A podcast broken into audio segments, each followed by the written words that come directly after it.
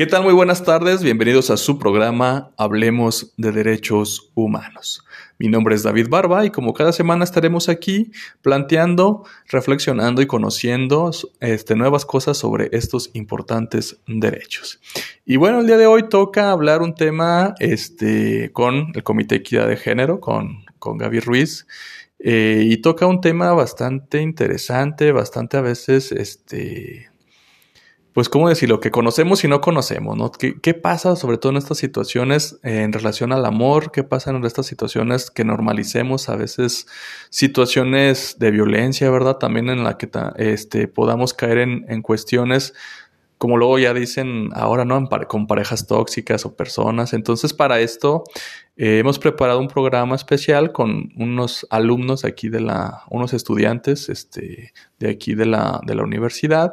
Y bueno, para no comernos tiempo, este, Gaby, pues, este, nuevamente aquí, como cada mes, ¿verdad? Este, ¿qué nos cuentas y qué nos traes? Pues muchas gracias, buenas tardes. Es un gusto de nueva cuenta estar en el programa de Hablemos de Derechos Humanos y sobre todo ahora trayendo un tema a propósito de las fechas, 14 de febrero. Y bueno, qué mejor que escuchar voces juveniles, en este caso con dos invitados de lujo. Una invitada que se llama Kenia Garcés y otro que es Daniel Rosales, estudiantes ambos de octavo semestre de la carrera de psicología y con quien hemos venido desarrollando algunos trabajos y algunos proyectos eh, relacionados precisamente con la igualdad sustantiva, con la masculinidad, cómo eh, analizarla y ver cuáles son sus relaciones de poder que se establecen. Y esto tiene que ver también precisamente con las relaciones de pareja o dispareja, como digo yo a veces. Eh, y el tema sería el amor en las parejas amorosas, ¿no? Puede ser de cualquier forma, pero ¿qué nos podrían comentar ustedes, Kenia y Daniel, sobre eh, los factores que influyen en la pareja para vivir estas relaciones y cómo se viven?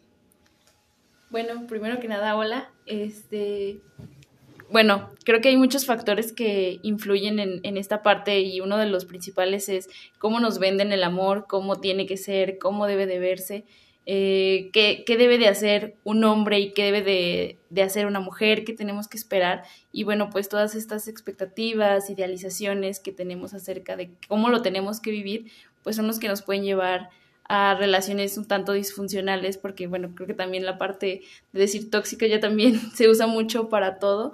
Eh, y que muchas veces se ha, eh, pues sí, se ha cambiado el término, se ha tergiversado de alguna manera. Entonces creo que eso es el principal, el cómo nos venden eh, el amor y que es algo que necesitamos, bueno, sobre todo el amor romántico, porque pues sí, la necesidad afectiva ahí está, pero pues es, el amor viene de, de muchas maneras, creo yo, y creo que eso es lo, como lo principal. No sé, ¿qué opinas, Daniel?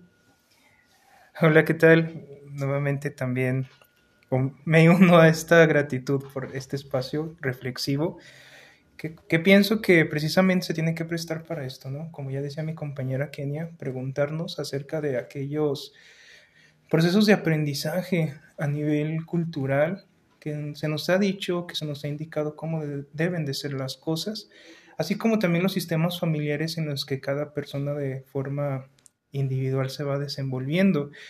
Pienso que con el simple hecho de que estés aquí escuchando y te puedas hacer la pregunta, bueno, ¿y esto que aprendí es funcional o realmente lo que necesito, lo que me va a traer un bienestar? Y por supuesto, a las personas con las que me relaciono, es una pregunta con la cual podemos obtener grandes ganancias.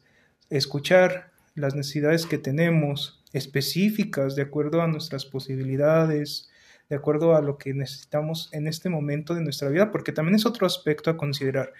Las necesidades amorosas son diferentes de acuerdo a la etapa del desarrollo en la que nos encontremos.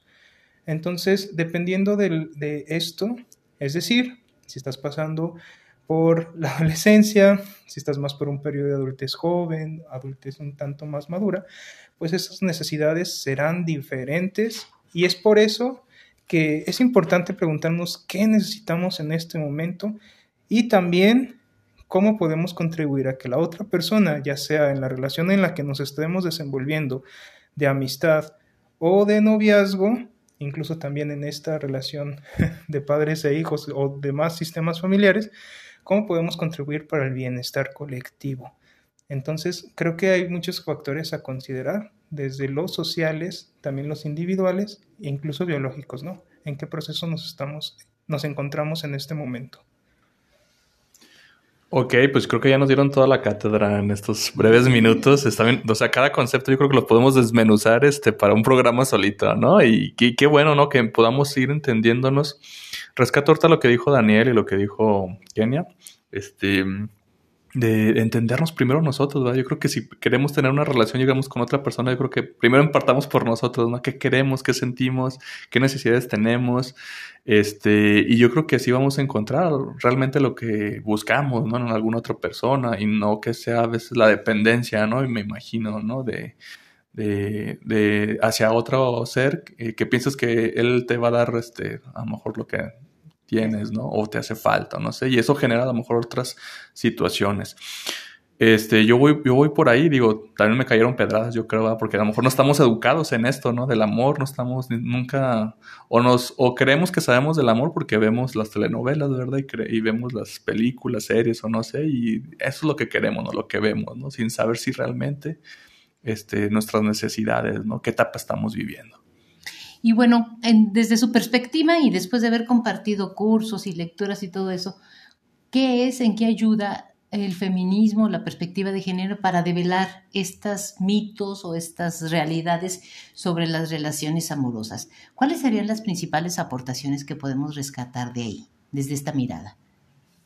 Bueno, yo creo que, eh, como ya hemos hablado, este tema del feminismo es algo transversal que atraviesa en todos los temas entonces creo que desde que partimos de la parte en donde como mujeres al menos no necesitamos un hombre que nos complemente, que nos este, aporte eh, una seguridad, que no es algo que eh, debamos de buscar o, un proveedor como tal, pues no nos permite como el ir deconstruyendo estas ideas que, que nos han enseñado desde niñas, ¿no? Desde esperar el príncipe azul y que va a llegar en un caballo blanco, que vamos a recibir el oso gigante, el ramo de rosas, como dejar de, desde que empezamos a dejar de esperar este tipo de cosas y empezamos como en esta eh, como interacción más real de, de, sentimientos, este, emociones, de dejar de idealizar también a las otras personas, pues ya tenemos un, un punto de vista un poco más realista y no tanto de películas como nos han enseñado. Y que bueno, también desde niñas nos dicen, este, ay, ¿el novio para cuándo? O, nada más te ven con un niño y ya hay como que esta broma acerca de los novios, como si es algo que fuera como un paso necesario en, en nuestra vida, algo como un, checklist, de que es algo que tenemos que, que hacer sí o sí y que bueno, el seguir perpetuando como que estas ideas también nos puede llevar como a relaciones más caóticas. ¿Cuáles serían algunos tips, Daniel, como para ponernos listas y listos a la hora de establecer una relación amorosa? Híjole, ahora sí que tips pueden salir muchísimos y variados, pero a propósito de esta pregunta y de la anterior, quisiera agregar una perspectiva que como hombre últimamente he concientizado y es precisamente que pues a veces no nos damos cuenta de estos sistemas que, que pueden ser un poco machistas o aún mucho y en el cual nos desenvolvemos o que llegamos a creer como hombres que bueno, el hecho de tener hermanas o una madre nos aleja completamente de estos sistemas o relaciones de poder en las cuales pues terminamos entrando en este sistema de dominación. Entonces, seguramente, eh, si estás escuchando y eres hombre, pues tienes una intención auténtica por tener una relación saludable, por eh, sentir que te estás desarrollando de una forma íntegra, que la persona que tienes a tu lado también se siente bien. Entonces, un tip que te, que te puedo sugerir, si estás interesado en esto, es que puedas ser consciente de cómo estás participando en esta clase de sistemas ser consciente de qué tanto aceptamos la voluntad de la otra persona o que tomamos en cuenta su opinión, su palabra para pues proceder de acuerdo a ciertas actividades que deseamos seguir, ¿no? Entonces un tip que creo que es fundamental es el pensar, pensar y preguntarnos qué tanto espacio y flexibilidad le damos también a la otra persona que nos acompaña para pues pasar un buen momento y dejar de controlarlo todo creo que es uno de los malestares más grandes el tener una expectativa respecto a cómo nos deben de querer, respecto a cómo deben de ser las cosas. Entonces, estar abiertos también a las necesidades de la otra persona y conocer lo que está buscando, pienso que sería una de, las alternativas más saludables para esta clase de relaciones, pues más amorosas, más cercanas, más comprensivas.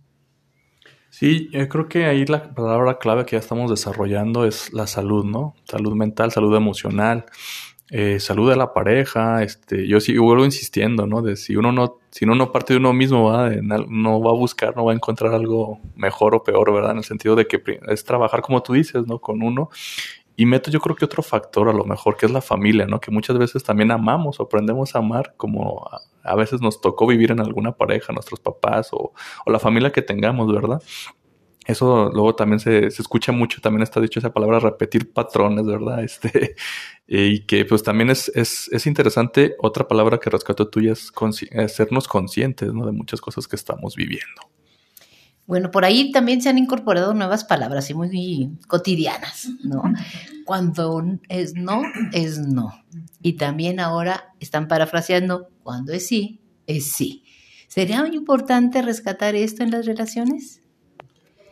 Sí, totalmente, porque bueno, incluso también se habla de cuando no se dice explícitamente el no, pero hay una duda, pero no se dice el, el sí, y creo que es como lo más rescatable, o sea, si no es un sí, entonces es un no, este, y, y que aplica en muchísimos este, contextos, no solo como por ejemplo en la parte sexual, sino en, en muchísimos que implican la relación de pareja y en general cualquier tipo de vínculo. Y creo que también va muy relacionado de cómo nos han enseñado desde niños, de este, no respetar ese tipo de límites. Entonces creo que sí es también un factor que nos puede llevar a, a tener problemas este, de pareja o, o en general con otros vínculos. Sí, totalmente de acuerdo contigo, Kenia. Creo que has tocado un tema fundamental en, en lo que respecta a al consentimiento y pues aplica en todas las decisiones que se tomen en pareja, porque pues estas decisiones van de acuerdo a pasar o a seguir creciendo eh, en cuanto a esta relación. Y a propósito también de lo que se toca respecto a los patrones familiares, eh, pienso que, bueno, en este espacio eh, no es un trabajo pues el juzgar tal vez las relaciones que, que vimos, que presenciamos, sin embargo sí podemos cuestionarlas y preguntarnos cómo podríamos hacer o cómo podríamos mejorar de cierto modo estas relaciones que podemos identificar que tal vez no fueron del todo adecuadas? Bueno, pues es una pregunta que implica precisamente cuestionarse cada una de las conductas que llegamos a repetir meramente porque las vimos en algún lugar, ¿no? Estamos como seres humanos abiertos al aprendizaje continuo. El aprendizaje es algo que podemos desarrollar todo el tiempo entonces, el hecho de que de alguna forma y hasta ahora amemos de cierto modo no significa que estemos determinados a hacerlo. Significa que podemos concientizar que estamos siguiendo un, un patrón conducta, un patrón de conducta que no es del todo adecuado, pero hay una esperanza. Se puede modificar. Podemos aprender nuevas formas de relacionarnos. Aquí es algo importante que dices, no estamos condenados a, eso, ¿no? Se puede trabajar, se puede modificar. Y ahorita me a, me viene a la mente, ¿no? Lo que, cómo las generaciones han cambiado o cómo se, se, sigue a veces sufriendo por amor, ¿no? O sea, es, si no sufro, si no hay un drama, no es amor, ¿no? Y hasta, hasta lo buscamos, hombres y mujeres, ¿no? Este, este, tiene, tiene, que haber un sufrimiento, tiene que haber hasta, después se malinterpreta y hasta violencia, ¿no? Porque si no hay violencia no me siento este, emocional, ¿no? no solamente física, no me siento que estoy amando, no me siento vivo, ¿no? Entonces, creo que también es algo que se ha malinterpretado, ¿no? Que a lo mejor no sabemos amar saludablemente, obviamente, y no sabemos amar desde la construcción y desde la felicidad, sino que estamos tan interdictados de amar desde el sufrimiento, ¿no? Tenemos que que llorar como las protagonistas de las telenovelas, de las series, para que sintamos que sí estamos en este, en este, en este choque emocional del amor, ¿verdad? Que yo creo que es una mala interpretación que hemos hecho, ¿no? Bueno, yo creo que también hubo muchos factores. A veces yo reidentifico que a veces las religiones promueven mucho sufrimiento, y más el de las mujeres, ¿no? Este, recordando mis años de infancia, a mí me decían que amar es sufrir. Entonces, como que no te checabas, pues, ¿por qué, verdad? Si me ama, si lo amo, ¿por qué el sufrimiento allí? Pero luego después viene la recompensa en el futuro, ¿verdad? Ya cuando te mueres te vas a ir al cielo, ya tú vas a... O, es tu cruz, ¿no? Ándale, sí, es tu cruz, ¿no? y bueno, este, es muy importante luego identificar a lo mejor, y eso ustedes lo pueden comentar, en dónde podemos, en qué frases se pueden condensar estos mandatos sociales que nos hacen creérnosla y lo aplicamos, ¿no? O sea, el amar es sufrir. ¿Dónde? ¿Qué otras frases nos pueden revelar? Y que nos las cuestionemos, ¿no? Si realmente esa es una, una forma de transitar por la vida o habrá otra forma diferente. ¿Cuáles serían algunas de esas frases? Pues ahorita la primera que se me ocurrió fue como lo de buscar nuestra media naranja, ¿no? Como nuestro complemento, eh, sí, como que de eso se basa como el objetivo de nuestra vida, de encontrar el amor de, nuestra vida, con quien vamos a estar para siempre. Y bueno, que también, este, no tal como una frase, pero pues sí los celos, ¿no? Que si no me cela, no me ama, o que hay estos reclamos de, ¿por qué no me celas? O sea, no, no me quieres lo suficiente como para, no te importo. Son los dos primeros que me vinieron a la mente. ¿Y todavía están vigentes? Sí, sí, lamentablemente yo pensé inmediatamente en nuestra cultura musical. Por ejemplo, en la canción de José José, casi todos sabemos querer, etcétera, etcétera. Aquí ya, aquí ya mostrando que me encanta el canto, ¿no? Pero de alguna forma también podemos identificar que en la música se legitiman muchas normas sociales y también muchos sistemas de creencias que si no somos nuevamente ahí, voy a ser insistente en el tema de, de ser conscientes y reflexionar, ya que pues casi, casi siempre podemos identificarlo si nos detenemos un momentito. Y en este punto también me gustaría mencionar un poco el tema de la validación emocional, ya que también podemos identificar como muy válido que, por ejemplo, si tú estás escuchando y estás pasando por un mal momento, experimentando una emoción dolorosa por algún rompimiento, o una emoción eh, muy placentera relacionada precisamente porque estás pasando por un momento de enamoramiento, pues validar las emociones puede ser importante también, ¿no? Posteriormente identificaremos algunos elementos que van a ir en función de nuestro bienestar y también el compromiso, la responsabilidad afectiva, ya que